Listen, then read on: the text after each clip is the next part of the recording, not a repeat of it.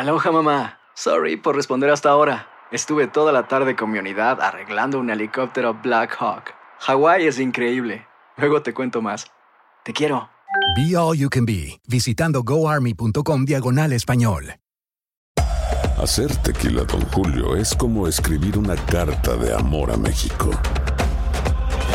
Beber tequila, Don Julio, es como declarar ese amor al mundo entero. Don Julio es el tequila de lujo original, hecho con la misma pasión que recorre las raíces de nuestro país. Porque si no es por amor, ¿para qué? Consume responsablemente. Don Julio Tequila, 40% alcohol por volumen, 2020. Importado por Diageo Americas, New York, New York. When something happens to your car, you might say,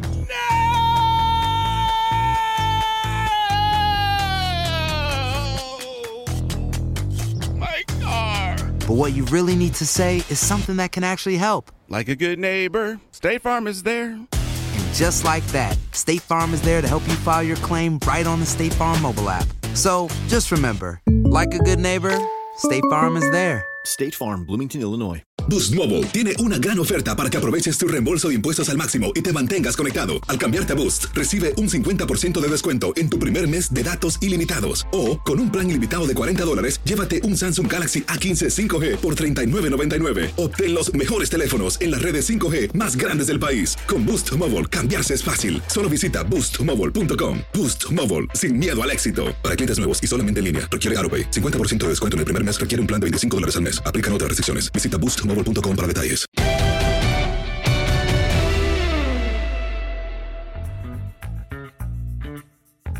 Amigos, bienvenidos. Este es el podcast de los tres amigos con Enrico, José Vicente Dani, su servidor. Y hoy Tamedamus nos está acompañando y nos da muchísimo gusto. Primero, Henry, ¿cómo estás, Henry? ¿Cómo andas? Bien, Toño, este, nos uniformamos para hacer este podcast y bueno, muchísimo gusto saludarte también a Pepe, igual al señor Tame. Y hay muchas eh, cosas que platicar.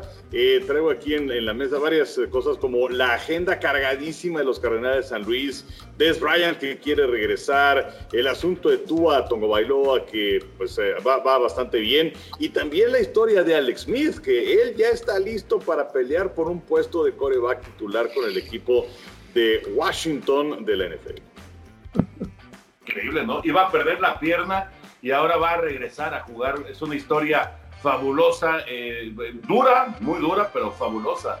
¿Qué pasó, mi querido José Bicentenario? Qué gusto de saludarte. ¿Qué le vas a enseñar hoy al, al- al joven Tamenamos, mi querido? Bueno, ahorita vamos a proceder a, a sacar algo del baúl del tío, pero antes los saludo con mucho gusto, mi Toño. Enricón, yo no me uniformé, ¿eh? yo no me uniformé, o sea que no, no, no seguí esa, esa corriente. Y también saludos En al señor rebeldía, Pepillo. Eterna rebeldía.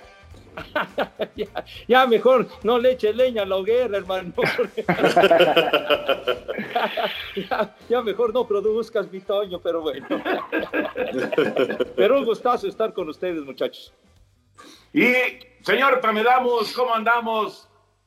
Qué gusto saludarte, Toño, Enrique, Pepe, de verdad es un honor. ¿Saben qué? Tengo que hacer algo, tengo que tomarme una selfie, porque esto no pasa todos los días.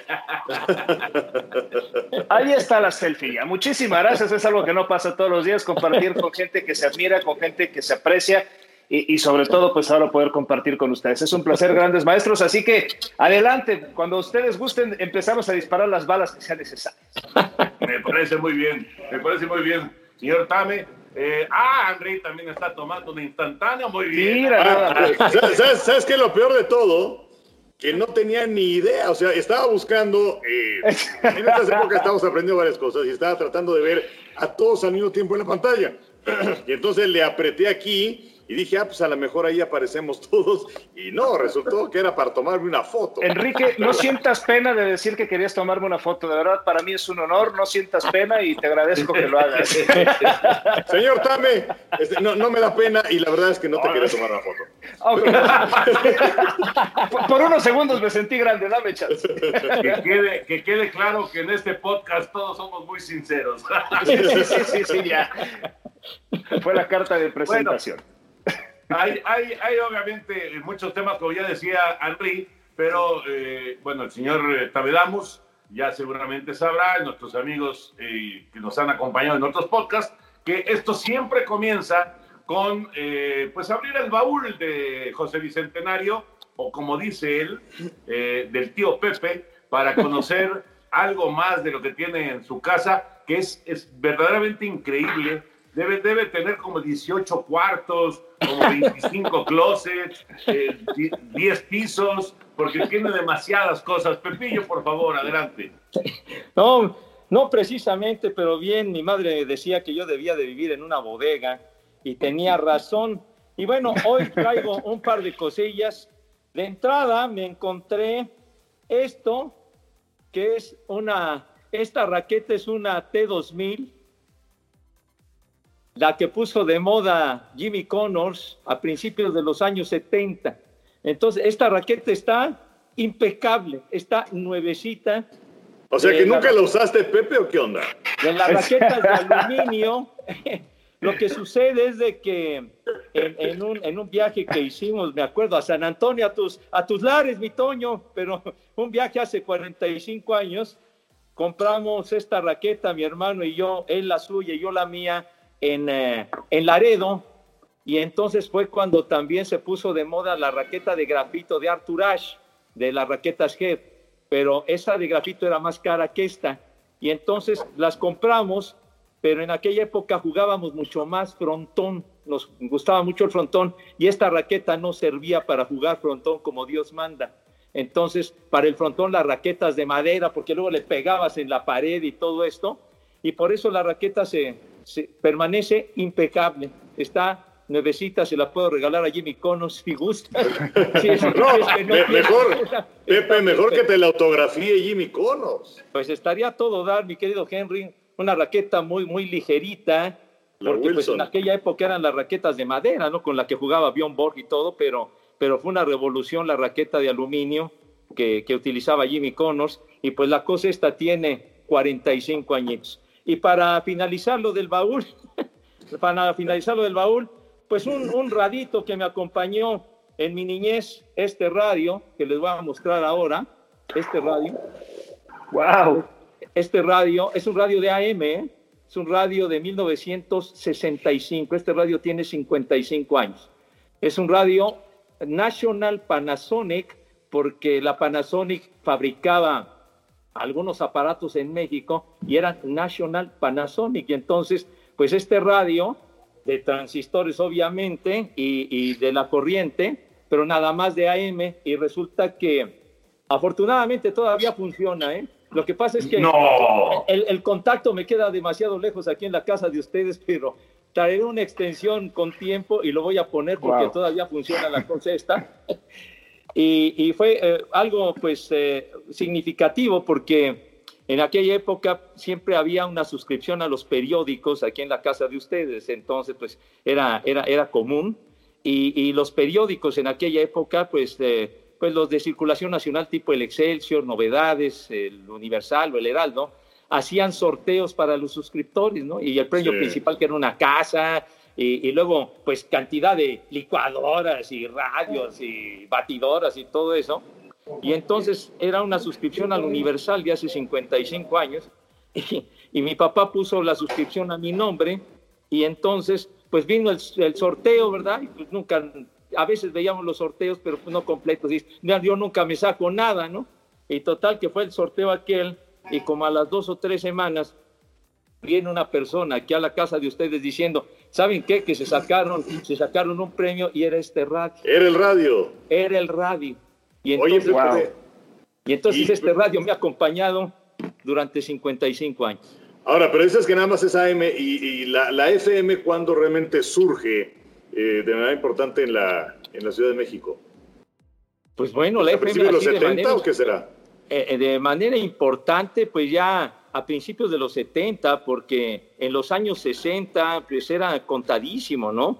Dos o tres estaciones de FM, me acuerdo una radio triunfadora con la voz de Alicia Rodríguez, me acuerdo, una actriz muy guapa y que tenía una voz maravillosa, que identificaba a Radio Triunfadora, me acuerdo, pero, pero después ya, ya el boom empezó en los años 70, pero pero los radios de FM, aunque eran contadísimas las estaciones en ese tiempo, eran sumamente caros, muy, muy caros. Y, y los automóviles de aquella época, eh, que, que, se compraba un carro en la agencia, te decían, ¿quiere con radio? Porque sin radio vale menos, con radio vale más. Y, lo, y, y los radios, los radios eran de AM. Entonces, para tener la FM tenía uno que, que, comprar un aparato especial que se le adaptaba, que por ahí todavía tengo el aparato que luego se los voy a mostrar. No, no, no dudo que lo tengas, Pepe. Sí. Pero bueno, creo que ya me extextendí demasiado con el ya, baúl, pero... Ese fue el programa de Pepe Segarra, gracias, vemos la semana que entra. No, bueno, si quieres ya me voy. Señor, señor se comió en su tiempo este Pepillo Segarra, pero bueno, la próxima semana en el podcast. Pero mira, fue, fue un viaje generacional, fue aprender de tema de transistores y aprender a tomar una fotografía en Skype. Entonces, es un tema generacional lo que ha sido este programa. Tienes razón. Oye, Pepillo, yo nomás te quería preguntar, y en ese radio, ¿qué, qué recuerdas que, que, escuchabas? Porque, eh, digo, seguramente Radio Mil y esas estaciones, o la misma W, pero, pero de deportes, ¿te acuerdas? O, no escuchabas deportes ahí? Ah, no, pero por supuesto, mi Toño. Por supuesto, ahí escuchaba sobre todo la XX porque era donde transmitían los partidos de béisbol. En la X, en el 730 eran eh, las transmisiones de Diablos y de Tigres, y también el XCW en la XQ, que eran donde se transmitían los partidos de fútbol, los, los juegos del Estadio de Ciudad Universitaria en aquella época, porque pues eh, cuando, cuando surgió lo de este radio no existía el Estadio Azteca todavía porque se inauguró en el 66, entonces lo que más escuchaba eran sobre todo los, los juegos de béisbol en, en la. Ah, pues mira, tiene una gran historia, la verdad. Yo debo de tener mi radio también por ahí, parecido, parecido, pero de unos años más para acá. Pero, este, pero, pero, también este, creo que sí tenía FM. Creo que sí tenía FM. En fin, buen recuerdo, Pepillo, muy buen recuerdo. Y bueno, nos arrancamos. Henry, por favor, tú, tú, tú dirige esto. ¿Quieres que dé de una vez la lección de apuestas o quieres que nos vayamos con el tema, el tema, los temas que tocabas? Pues mira, eh, yo creo que podemos ir con Tamedamos, nada más decir, y esto a lo mejor tiene que ver con el béisbol de grandes ligas y que nos platique de cómo están las cosas de las apuestas, pero la agenda de los Cardenales de San Luis, porque ya regresaron a la actividad finalmente los Cardenales, pero eh, no jugaron un solo partido entre el, el 31 de julio y el 14 de agosto que fue por el asunto del coronavirus y sabemos el brote que se dio con el equipo de los Cardenales. Pero entre el 15 de agosto y 2 de septiembre van a tener, si es que no hay algún parón por ahí, 23 partidos en 19 días, cero días de descanso para los Cardenales de San Luis. Y entre el 5 de septiembre y el 25 de septiembre van a tener siete dobles jornadas los Cardenales eso en un lapso de 21 días y pues evidentemente esperamos que no haya alguna lesión de los pitchers de los Cardenales y por esa razón, y aquí es donde lo hilo con el señor Tamedamos, es que se cree que los equipos que tienen mayor profundidad en su staff de picheo y por ello es que hablamos acerca de las rayas de Tampa en la Liga Americana, que son los que al menos en este sprint eh, de, la campaña, que son 60 partidos, aunque ya dudo que los Marlines, los Cardenales y algunos otros vayan a poder concluir el calendario de 60 juegos, puedan eh, pues, eh, llegar demasiado lejos. Entonces, eh, pues el señor Tamedamos, ¿cómo está el asunto de las apuestas camino a la Serie Mundial que muchos colocan a Yankees y Dodgers? Bueno, los saludo de nuevo con muchísimo gusto y de verdad es un honor poder compartir con ustedes. Mira, eh, en el tema del béisbol hay tres apuestas que basan eh, las futuras de la, del béisbol. Sabemos que hay juegos diarios, entonces todos los días hay apuestas para el béisbol, pero particularmente para poder proyectar lo que ustedes están mencionando, hay tres tipos de apuestas. Es quién podría ganar las divisiones, quién podría ganar las el, el, el, la Serie Mundial y si les parece, partimos un poquito de, las, de, de, la parte de las, de las ligas. ¿Quién podría ganar la Liga Americana? ¿Cómo está favorito para hacer la Liga Americana? ¿Quién, ¿Quién crees tú, Enrique, que pueda ser el favorito? O los tres favoritos, porque como bien decías por parte de Yankees, pues es el favorito. Los tres para poder ganar la Liga Americana. Eh, bueno, y, y, también recordado que califican dos en cada una de las divisiones, solamente por este año, más eh, otros dos que van a ser los comodines. Entonces, a mí me gusta eh, en este momento los Atléticos de Oakland que lo están haciendo muy bien, los Mellizos de Minnesota y los Yankees.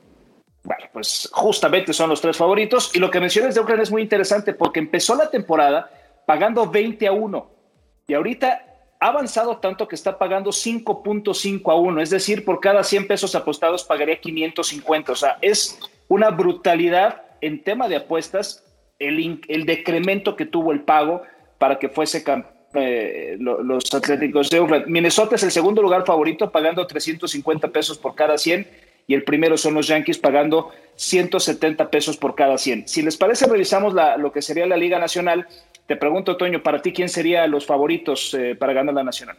Eh, los Dodgers, los Dodgers de Los Ángeles, yo diría que el número uno en este momento, como, como se ha visto esta parte de la campaña.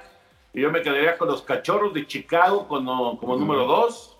Y, eh, pues no sé, los Bravos de Atlanta a lo mejor, ¿no?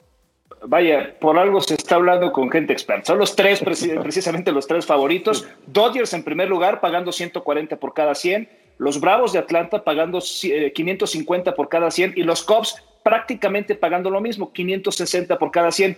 Está muy cerca Washington, pero ya la diferencia en pagos es mucho, pagando 1.200 por cada 100. Entonces, son los favoritos ahí. Y bueno, Pepe, a ti te preguntaría, ¿quién sería para ti los favoritos para ganar la Serie Mundial? Porque pues ahí ya nos podemos meter.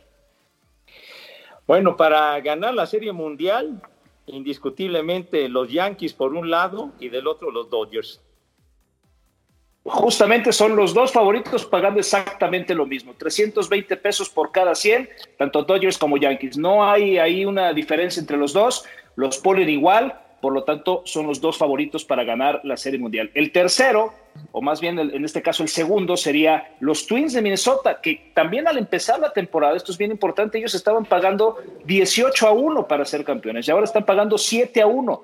Han tenido también un, un avance significativo. Y bueno, ¿qué decir de los Atléticos de Oakland que ahora están pagando 10 a 1? Para ser campeones estaban pagando 30 a 1 y ahora están pagando 10 a 1. Entonces, la verdad es que sí han sido avances interesantes en el tema del béisbol. Sí, y yo creo que también, también debe tener mucho que ver, Toño, con el asunto de las lesiones y de las bajas en, en, los Astros de Houston en cuanto a su picheo, que pues es, es, es fundamental, ¿no? Ese es el principal eh, punto para tomar en consideración. Fíjate, los Astros de Houston eran candidatos muy sólidos y entre la lesión de Verlander, la lesión de, bueno, el mismo Roberto Zuna, el, el, concepto para apuestas ha cambiado totalmente con los Astros de Houston y, y, ha, bajado, ya, ya no es el gran candidato para ganar. Antes de ir con, eh, con, otros, eh, con otros deportes, con, con, la NBA con la NFL, nada más mencionar, a ver, Pepillo, Henry y, y señor Tamedamus, con respecto al béisbol de grandes ligas, yo destacaría de estos, de estos últimos días y sobre todo de ayer, la presentación de Isaac Paredes, que eh, debuta en el béisbol de grandes ligas con los Tigres de Detroit, juega la segunda base, pega un imparable, produce un par de carreras. Eh, dicen que es un fenómeno la defensiva. Ya en el invierno lo conocen bien, ya, ya jugó con los Yaquis, ahora lo acaban de cambiar a, a los Venados de Mazatlán. Lo firmaron a los 15 años los Diablos Rojos de México y un año después ya estaba firmado por los Cachorros de Chicago. Sin embargo, Chicago lo vendió, a, bueno, lo cambió a Detroit y con los Tigres de Detroit se convierte en el pelotero 132, ¿verdad? 132 nacido en México. ¿Me quedo Enricón? Eh, pues sí, eh, eh, efectivamente, número 132. Y mira, eh, lo, que más me gusta de todo esto es que hemos tenido una larga, consistente e importante eh, tradición de pitchers mexicanos que han destacado siendo lanzadores pero también, y lo platicamos dentro de una transmisión, eh, necesitamos creo que más peloteros de campo, necesitamos más peloteros que eh, puedan inclusive batear, porque el problema, y lo hemos visto con algunos otros, es que tienen habilidades que son formidables a la defensiva, pero que les falta el bateo, que pues muchas veces es, es la condición número uno, ¿no? hemos visto muchos jugadores que son una defensiva más o menos deficiente, pero que se mantienen en grandes ligas por lo que batean. Entonces el hecho de que llegue Isaac, pues me parece que es algo verdaderamente sensacional. Ojalá se puede establecer con equipo de los Tigres de Detroit, que además es un equipo que está en ese proceso de evolución, lo cual puede ser muy interesante porque en ese proceso, en esa reconstrucción, él se podría ganar ese puesto en la segunda base.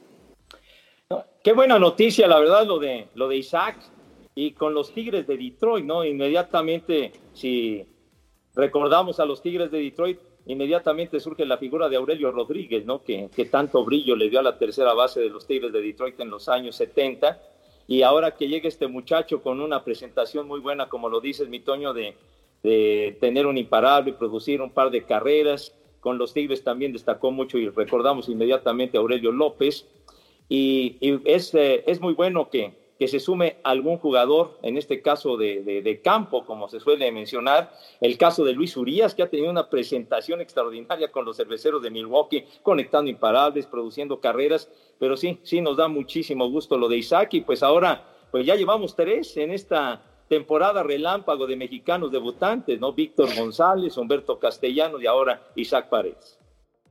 Y justamente, justamente me preguntaban el otro día en redes sociales, si estos debuts no, no se estaban eh, dando eh, de manera, no, precipitada, porque todos están con, con nivel para, para, aspirar a grandes ligas, pero si no, si no se estaban dando eh, más debuts, no solamente de, de, estos mexicanos, de otros peloteros, por la situación de la pandemia. ¿Ustedes creen que tenga algo que ver la situación de la pandemia? Más lesionados tal vez, obviamente los enfermos de COVID y demás, eh, ¿se, ¿se, estará dando este fenómeno en el béisbol?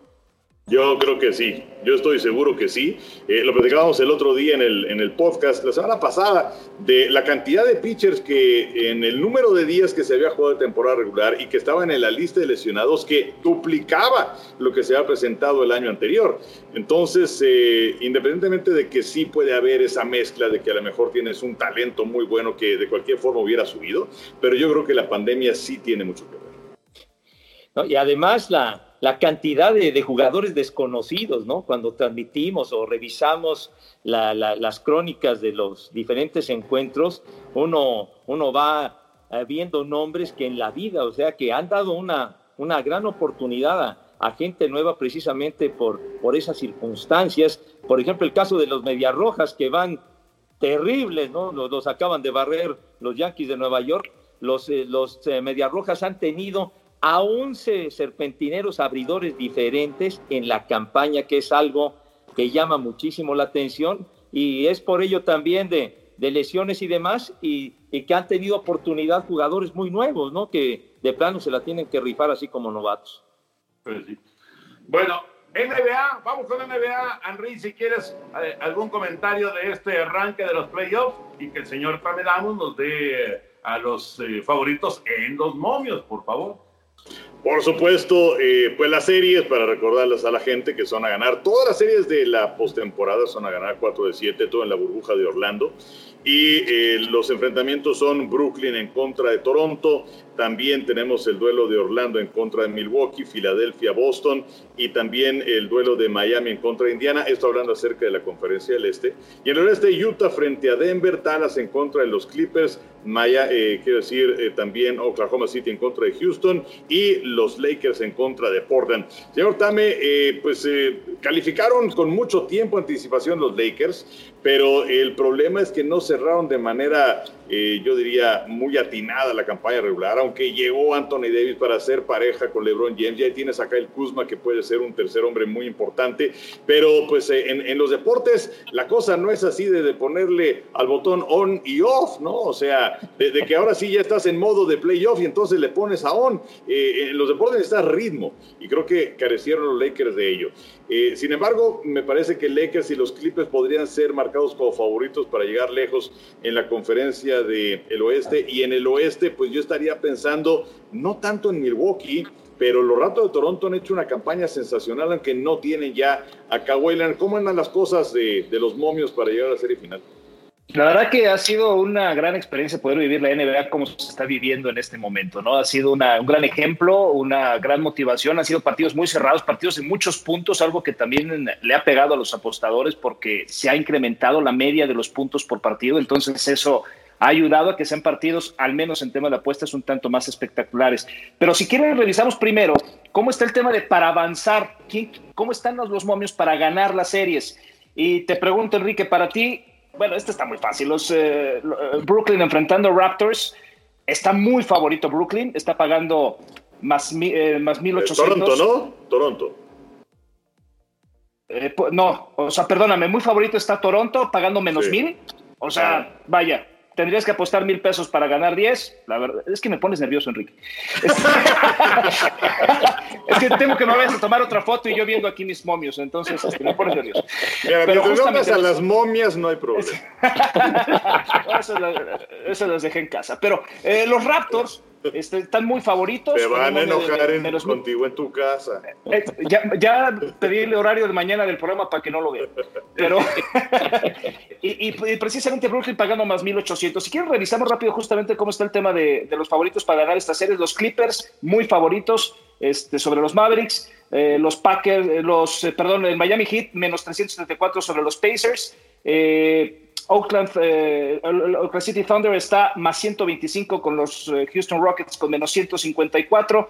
Los Milwaukee Bucks están sumamente favoritos, los Celtics muy favoritos, eh, los Lakers muy favoritos y los Nuggets muy favoritos. Eso es para ganar las series actuales. Si nos vamos ya al tema de poder ser campeones de la NBA, Enrique, para ti, ¿quién sería el favorito hoy en día? A mí me gustan mucho los Clippers. Los Clippers para ser Clippers y Raptors de Toronto. Para ti, Toño, ¿quiénes serían los favoritos? Eh, pues yo más bien eh, sería por, digo, no, no, estoy muy involucrado en el básquet, pero eh, bueno, pienso que Lakers, a pesar de lo que comentó Enrique, pues con ese talento que tienen, pues yo creo que Lakers, ¿no? Lakers y, Milwaukee, pero entiendo que este, el parón y todo esto que se ha vivido, a lo mejor modifica las cosas. Pero bueno, yo digo Lakers y Milwaukee. Para ti, Pepe, ¿quién serían los favoritos? Bueno, yo igual que Toño, no, no tan involucrado en esto, pero yo siento que los, los Bucks de Milwaukee, ¿no? Ya en las finales y con este ante Tocuompo, espero haberlo dicho bien, que la, verdad ya, ya, ya merecen un campeonato, si no mal recuerdo se coronaron en el 71 cuando, cuando empezaba lo al Sindor, ¿no? Karim Abdul-Jabbar bien jovencito, y por supuesto, ahora sí que eh, de, corazón me gustaría que fueran campeones los Celtics de Boston, aunque creo que lo, veo muy complicado. Mira, yo para pronunciar bien el nombre de, este monstruo griego, hago lo que estoy justamente ahorita, ante tu compu. ¡Ay, qué bonito! Fue un mal chiste, yo lo sé. Oye, ¿sabe qué? Que, traigan a Schutz, mano. Eso sí dolió. No, ¿cómo que? Oye, este, los favoritos para poder ganar la NBA, los Bucks de Milwaukee es el favorito hoy sobre los Clippers, sobre los Lakers, sobre los Raptors. Está pagando 250 pesos por cada 100. Es una gran sorpresa, sí, porque también al arrancar esta burbuja, quien estaba favorito eran los Lakers y lo estaba en un porcentaje del 30% sobre los otros equipos. Entonces, ya después de lo sucedido, toma este primer lugar los Bucks. Muy poquito abajo se encuentran los Clippers y los Lakers pagando exactamente lo mismo, 275 pesos por cada 100 y ya salta después hasta los Raptors pagando 8 a 1, es decir, por cada 100 pesos 800 pesos. Entonces, esos son los favoritos hoy en día. Yo desde mi punto de vista y tomando en cuenta también la parte que comenté del béisbol, yo ya tengo mis favoritos. Para mí el béisbol se va a quedar en Manhattan y el básquetbol se va a quedar en California. Para mí va a ser campeón los Yankees en el béisbol, para mí va a ser campeón los Lakers acá. Creo que le han restado fuerza también al tema de las apuestas acá con los Lakers, que para los, eh, las casas de apuestas es un beneficio. Había muchísimo dinero puesto para que los Lakers fueran campeones y después de esta baja que ha tenido por las razones que ustedes ya comentaron, me parece muy prudente que para las casas de apuestas ahora Milwaukee es el que esté jalando mucho más atención y bueno, pues un equipo que tiene además mucha mercadotecnia alrededor, como es eh, el tema de Antetokounmpo, ¿no? Entonces, me parece desde mi punto de vista que yo mis pesitos sí se los pondría todavía a los Lakers. No sé si ustedes tengan otro para ser campeón y ya decirles cuánto les pagaría sus, sus dolaritos que han ahorrado de los Super Bowls.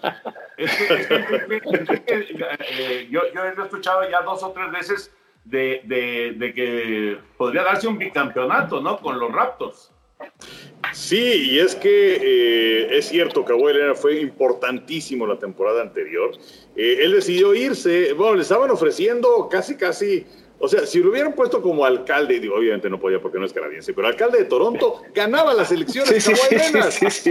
Eh, pero bueno, pues decidió irse a los Clippers. Pero eh, tienes a la base, tienes a Siakam, y tienes a Lowry, y tienes a Van Fleet, y tienes a Gasol, y, y tienes a Norman Powell, que es de los jugadores que entran de refresco, eh. Eh, es un gran equipo el de los eh, Raptors de Toronto, entonces, y además la forma en la que han estado jugando, es cierto, eh, en estos últimos eh, partidos, eh, algunos sí estaban buscando su calificación, algunos otros estaban simplemente pues para tratar de entrar en ritmo, pero los Lakers sí dejaron mucho que desear. Pero, eh, y, y bueno, Portland, eh, también hay que tomar en consideración a, a Portland, que pues sí tuvieron que emplearse a fondo, eh, inclusive para jugar ese play-in en contra de Memphis, que puede ser una, una cosa, de- dentro de todo esto que hemos estado viviendo por la pandemia, en donde los deportes se han tenido que ajustar a una serie de cuestiones, eh, quizás hay algo que se vaya a quedar, digo, yo no sé si en el béisbol se vayan a quedar los eh, partidos dobles a siete entradas, o el corredor en segunda cuando hay extra innings, o el, el bateador designado universal, pero en el básquetbol, eh, pues la, la situación era que si entre el noveno y el octavo lugar había una diferencia menor de cuatro juegos, entonces iban a jugar este, este play-in, en donde fue Portland contra Memphis y que eh, Portland ganó el partido, y por eso es que avanzaron directamente contra los Lakers. Si hubiera ganado Memphis, entonces, por ser el noveno lugar, si hubieran ido un segundo y definitivo partido.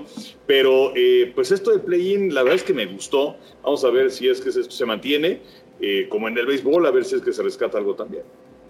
Oye, Enrique, perdón, una pregunta. Entonces, para los apostadores, ¿tú recomiendas ponerle unos pesitos a los Raptors? Eh, a mí me gusta mucho Toronto, no acepto ninguna reclamación. No. Pero, este, ¿sabes qué? ¿Sabes qué? Milwaukee, no le tengo fe a Milwaukee. Es un equipo que. eh, creo que cuando Antetokounmpo eh, viene a estas eh, instancias. Eh, no sabe ganar, las defensivas le hacen un gran trabajo, eh, evitan que pueda entrar la pintura, no es un gran disparador de tres, aunque ha ido mejorando, eh, y, y- y no sé, es de esos equipos que sientes que no saben ganar, y esa es la impresión que tengo con Milwaukee, capaz que me equivoco, ¿no? Pero creo que, creo que se podría dar. Por eso estuvo muy bien que dijeras, no acepto reclamaciones. Sí, sí, sí. Yo- yo- mira, iba a apostar mi casa y después irte a tocar a la tuya para que me dieras posada, pero bueno, ya, ya entendí que mejor me casa. ¿no?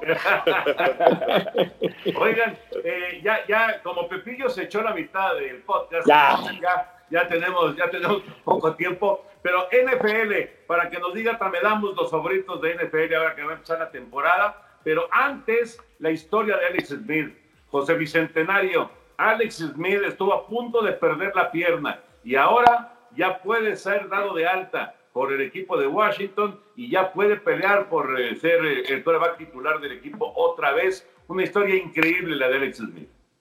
No, la verdad que sí, porque es verdaderamente milagroso lo que sucedió con él, porque lo dices bien, estuvo a punto de perder la pierna en una, en una lesión terrorífica en un partido frente a los Tejanos de Houston, justamente en el 2018, cuando llegaba precisamente a, a los Pieles Rojas de Washington.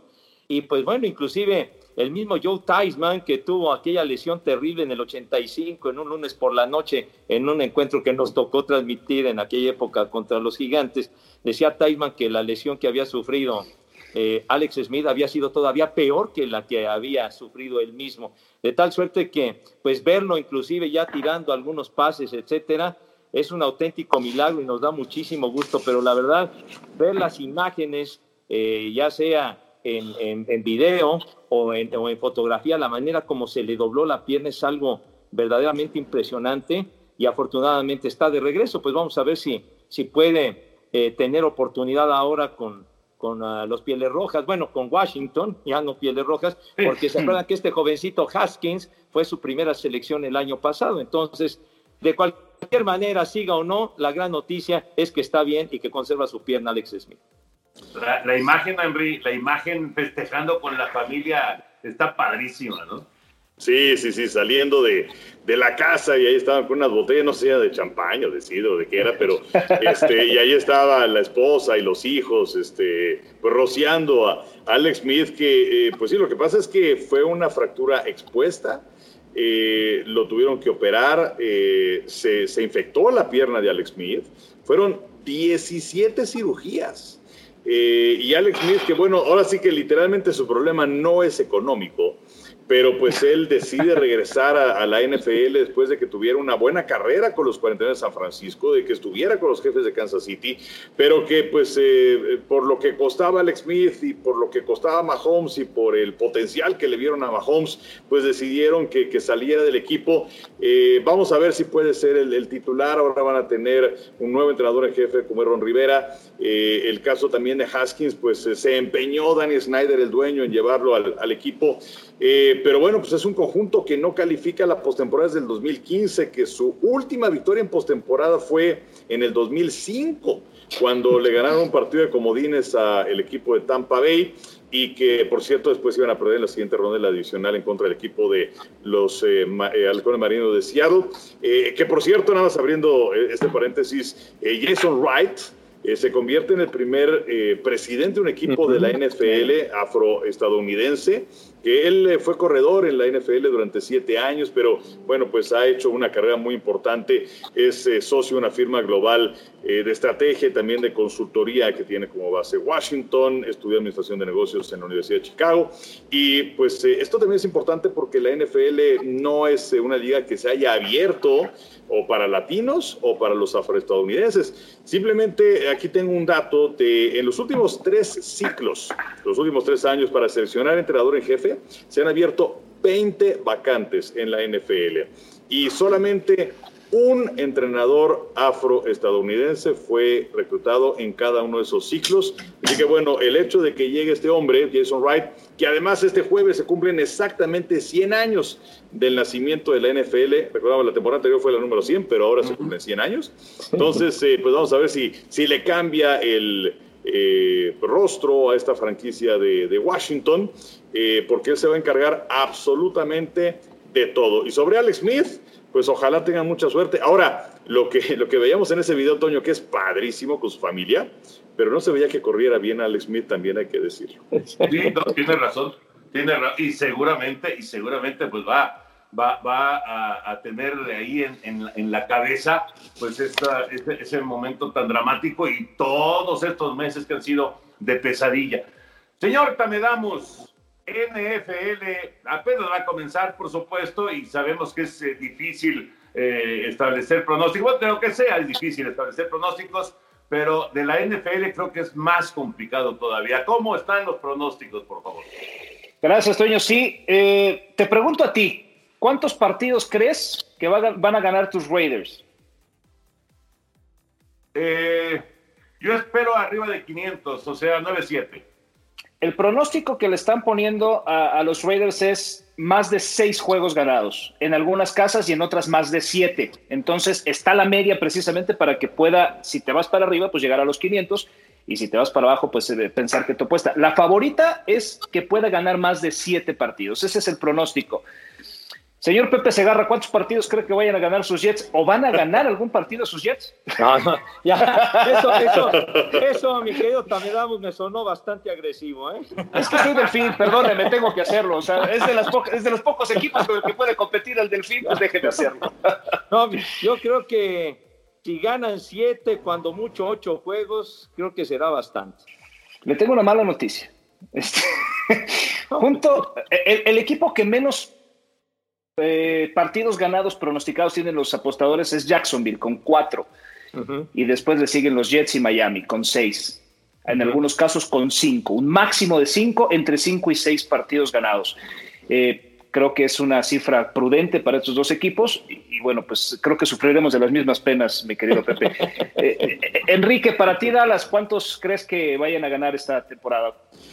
Pues yo también, ahorita te respondo nada más si quieres, yo, te voy a hacer una pregunta y eh, seguramente tienes el dato ahí a la mano, pero bueno, si no, también date chance de, buscarlo sobre a quién tienen los apostadores para ganar más partidos en esta campaña, si es ah, a Tampa o a los Patriotas de Nueva Inglaterra, porque pues ese es un dato interesante. Pero bueno, sobre los Vaqueros de Dallas, eh, yo creo que mira, no tienen con qué llegar, creo yo, al Super Bowl, ni siquiera a la final de la conferencia. Eh, no hay que olvidar que ahora se va a sumar un equipo comodín más, ahora van a ser siete los que van a ir a la postemporada. Eh, el año pasado hubieran calificado, por cierto, en la americana los acereros y en la nacional los eh, carneros, pero yo creo que los vaqueros, nueve victorias. Precisamente es el número que le están dando de pronóstico de 9 para arriba o de 9 para abajo. El apostador decide. La favorita es que sea arriba de 9. Este, yo sí creo que por ahí en esa división se le está soslayando mucho lo que puede hacer los Redskins. Creo que es un equipo que se armó y se ha venido armando de forma decente y no va a ser un flan. Y creo que los dos partidos que va a tener Dallas por ahí puede ser complicado. Pero precisamente traía tres análisis particulares de las apuestas en la NFL. El primero es los favoritos para ser campeones es Baltimore y es Kansas City. ¿Coinciden ustedes que son estos dos los favoritos para ser campeones? Yo sí, yo sí, por supuesto. Yo también. ustedes también. De la Nacional, 49ers y Santos de Nueva Orleans. Ellos dos serían los favoritos de la Nacional y los dos favoritos de la, de la Americana serían los Chiefs y, y los Ravens. ¿Coinciden? ¿Ven por ahí alguien más que pueda levantar la mano? Yo veo, aparte de los 49, yo veo a Seattle, que puede ser un potencial equipo junto con los 49. Seattle le estaría pagando 20 a 1. sí, a, mí Seattle me gusta, eh, Seattle me gusta. Que por cierto, de, de los cuervos, ahora que los mencionas, eh, eh, durante la semana le van a dar un, un, una práctica de Bryant que no está en la NFL desde el 2017, que por ahí justamente los eh, Cuervos estaban viendo la posibilidad de que se uniera a ellos en, en, el 2018, pero pues él quería eh, un contrato de un año nada más y le estaban ofreciendo un contrato multianual que no lo aceptó, eh, pero se ve muy delgadita también la cuestión de los receptores del equipo de los Cuervos, así que bueno, creo que les podría ayudar. Pero bueno, pues... ¿Sabes qué? Me gusta Seattle. Me gusta Seattle y me gusta también San Francisco, a pesar de Garópolo. A pesar, aún con Garópolo.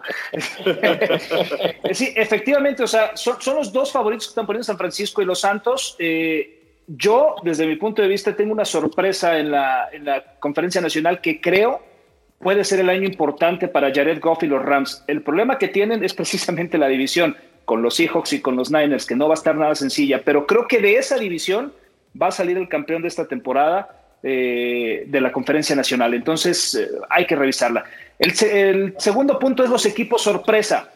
¿Coinciden ustedes que los equipos sorpresas que pongan los apostadores sean los Colts y los Chargers? Y por la parte de la conferencia nacional, los Buccaneers? Este, ¿Quién habla primero? Ah, no, yo. Este, es difícil. Yo, yo, sí, yo sí me quedaría con Tampa por, por la presencia simplemente de Brady y bueno, y Gronkowski también. Sí, me gusta Tampa. No sé Indianápolis, sinceramente, y, no sé tampoco de, de, cargadores. O sea. Eh, ¿Quién te gusta para sorpresa? Eh, los Raiders. Los Raiders, ellos están pues con el, con el promedio de siete ganados, sí sería una sorpresa, pensando que, bueno, pues nueva franquicia y demás, sí me parece que podría ser una, una sorpresa. ¿Para ti, Enrique, hay alguna sorpresa?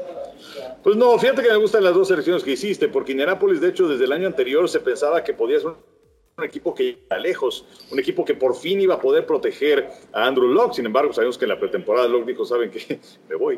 Eh, y ahí las cosas cambiaron de manera radical. Ahora van a tener a Philip Rivers, eh, que eh, sí tengo ciertas dudas porque lo vimos el año pasado con cargadores francamente mal. Cargadores perdió varios partidos por culpa de Philip Rivers y también varios pases que simplemente ya no llegaba. Eh, pero me gustan Aquí en México simplemente, ¿no? Sí, sí, sí. Que bueno, también como que es, es, complicado jugar en la altura de la Ciudad de México. Pero los cargadores me gusta. eso sí habrá que ver cuál va a ser su coreback titular. Yo creo que va a ser Tyro Taylor. Eh, creo que Justin Herbert todavía no. Pero es un equipo que, de hecho, cuando se decía a dónde se va a ir Tom Brady, una de las posibilidades importantes eran los cargadores. Y es, es que es un equipo que puede estar listo para, para hacer cosas importantes, ¿no? Eh, aunque perdiste a Melvin Gordon, en fin. Pero a mí me gustan los cargadores como sorpresa. Para ti, Pepe. No, yo, yo coincido con ustedes, la verdad. Los potros estuvieron bastante bien en la campaña anterior, aunque después las lesiones y demás los afectaron, pero yo sobre todo me quedaría con los cargadores. Los cargadores que es un equipo que le falta un poquito nada más, expertos en perder los juegos eh, faltando menos de dos minutos, pero creo que, creo que siempre tienen finales electrizantes y dramáticos y por regla general pierden, pero haciendo ciertos ajustes, yo creo que puede ser un equipo sorpresa, un equipo que la puede hacer y por supuesto los los Bucaneros de Tampa. Ahora simplemente la presencia de Tom Brady pues le va a dar otra, otra dinámica, otra imagen muy, muy importante. Simplemente la campaña anterior, pues tuvieron el, al, mariscal de campo con más yardas en toda la NFL, o sea que va a contar con un grupo de receptores muy, muy bueno y el regreso de Gronkowski. Yo, me quedo con la sorpresa de, de, los Chargers. Creo que sí es un equipo que tiene dentro de la juventud el talento más potencial. Y yo creo que Herbert va a ser el coreback dentro de las primeras cuatro o seis semanas. Y para mí creo que va a ser el coreback de esta camada que mejores resultados va a tener en los eh, primeros años. Entonces sí me quedo con los Chargers como una sorpresa. Y precisamente tocando el tema que decías, Enrique, con respecto a los Buccaneers y a los Patriots. El 90% de las apuestas entre estos dos equipos están exactamente igual. Juegos a ganar, eh, proyección para playoffs, eh, dinero para pagar, para, ser campeones del Super Bowl, los pusieron exactamente igual para que sea una carrera, pues, además de mucho marketing, de mucha atención, pues un tanto de ponerle justamente. Proyectan que pueden ganar los dos equipos más de nueve partidos, es la proyección en apuestas. Están en nueve y medio, es decir, si ustedes creen que pueda ganar más de nueve partidos, pues serían a las altas. Pero yo les pregunto, hay, existe la ligera posibilidad de que haya un Super Bowl Patriots Buccaneers en las apuestas. pues bueno, de que existe la probabilidad, sí, de que se dé, pues yo francamente no lo creo. Ahora, el Super Bowl va a ser en Tampa, entonces pues sería muy interesante que por primera ocasión un equipo fuera anfitrión de un Super Bowl en su estadio y serían los, los Bucaneros con, con Tom Brady. Eh, pero yo la verdad sí, sí lo veo complicado. Creo que simplemente la división de Tampa está muy difícil, muy competida. Eh, eh, y, los Patriotas, mira, si se meten a la postemporada, será quizás el mejor trabajo de Belichick como entrenador en jefe por la enorme cantidad de jugadores que perdieron, ya sea agencia libre o por aquellos que decidieron no participar por el coronavirus. Entonces, yo, francamente, sí apostaría la casa del señor Tame a que. Eh, para yo irte a tocar después para que, veas a que no se va a dar ese Super Bowl. Bueno, cerraría preguntándoles cuál sería su pronóstico de final de conferencias y, y si les parece, pues les diría cuánto pagaría ese partido. Empezamos con, contigo, Toño. ¿Cuál sería tu pronóstico de finales de conferencia para esta temporada? Sé que falta mucho, solo un pronóstico, pero bueno, pues nada más eh, una pequeña visión. Sí, sí, sí, estoy de acuerdo. Mira, yo, yo voy a quedar con San Francisco Dallas en la conferencia nacional y me voy a quedar en la conferencia americana con Baltimore Kansas City. Wow. Para ti, Pepe. Yo en la conferencia americana Baltimore, Kansas City y en la Nacional San Francisco, Seattle. Ándale, para ti, Enrique. Pues mira, ustedes saben que este, pues yo siempre he sido Contreras y que me choca estar de acuerdo, pero voy a estar totalmente de acuerdo con, bueno, con Toño y con Pepe en la americana y con Pepe en la nacional, es decir, Kansas City, Baltimore y San Francisco, Seattle. Coincidimos todos en la parte de, Baltimore, Kansas City. A ver, qué, a ver quién es el guapo que dice quítense estos dos, porque parecería que no hay en la conferencia americana, pero yo creo que sí. Y en la nacional yo sí veo una sorpresa. Yo sí veo a los Niners, pero jugando contra los Rams. Yo creo que los Rams van a tener una gran temporada y, no los quiero descartar para lo que puede ser esta temporada. ¿Sabes qué, qué, lo, lo, que pasa con los carneros? Que eh, manejaron muy mal la cuestión del tope salarial. Y por esa razón se le dieron ese contratazo a Dona, le dieron ese contratazo a Goff, le dieron ese contratazo a Cooks, que ya no está, le dieron ese contratazo a Gurley, que ya no está. Entonces, eh, no sé, por, por, eso es que yo no creo mucho en los carneros, pero pues vamos a ver. A, a mí lo que me gusta es precisamente que ahora es un equipo que no tiene esa presión, y que si algo puede manejar bien McVeigh es justamente hacer un buen vestidor, un buen equipo y creo que la capacidad de Goff se vio muy mermada por esa presión, ya llegó un Super Bowl, lo perdió de forma, vaya, no jugó, no llegó a jugarlo, pero me parece que puede ser muy interesante lo que hagan esos Rams y más por, insisto, en la división en la que están, es la división más competida que va a tener la NFL, ¿no? Con los Rams, con, con los Seahawks y con los Niners y Arizona, que también muchos pronostican que puede ganar más de siete partidos. Entonces, la división podría ser eh, bastante interesante. Imagínate, ¿cómo, cómo le va a hacer Arizona para ganar siete partidos en esa división? No lo sé, y la verdad, claro. Esos grandotes, ¿no? Me llamó mucho la atención que las apuestas pusieran a Arizona a ganar siete partidos. Vaya, se me hace un número altísimo, ¿no?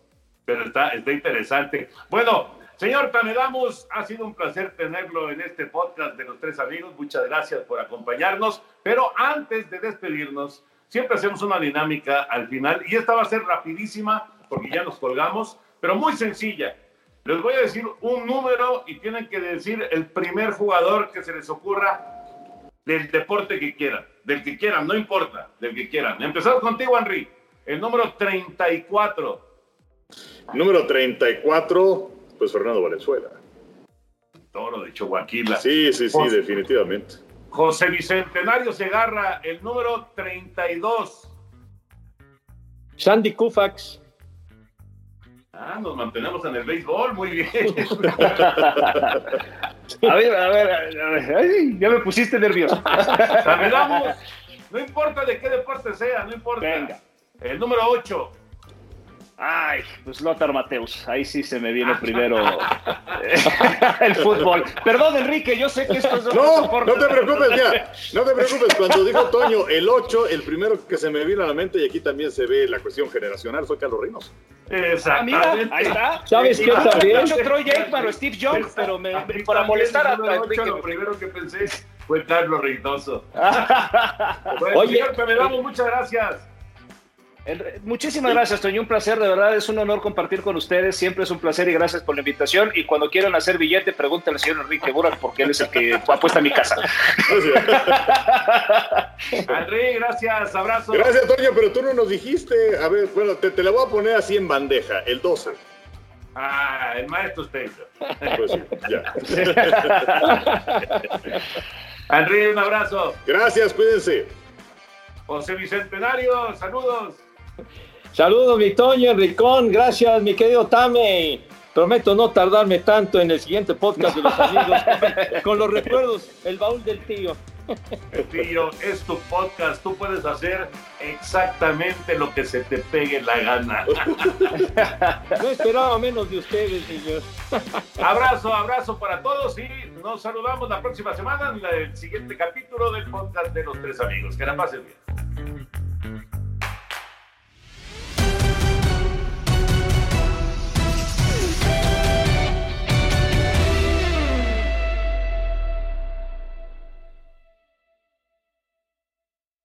Boost Mobile tiene una gran oferta para que aproveches tu reembolso de impuestos al máximo y te mantengas conectado. Al cambiarte a Boost, recibe un 50% de descuento en tu primer mes de datos ilimitados. O, con un plan ilimitado de 40 dólares, llévate un Samsung Galaxy A15 5G por $39.99. Obtén los mejores teléfonos en las redes 5G más grandes del país. Con Boost Mobile, cambiarse es fácil. Solo visita boostmobile.com. Boost Mobile, sin miedo al éxito. Para clientes nuevos y solamente en línea, requiere AroPay. 50% de descuento en el primer mes requiere un plan de 25 dólares al mes. Aplican otras restricciones. Visita boostmobile.com para detalles.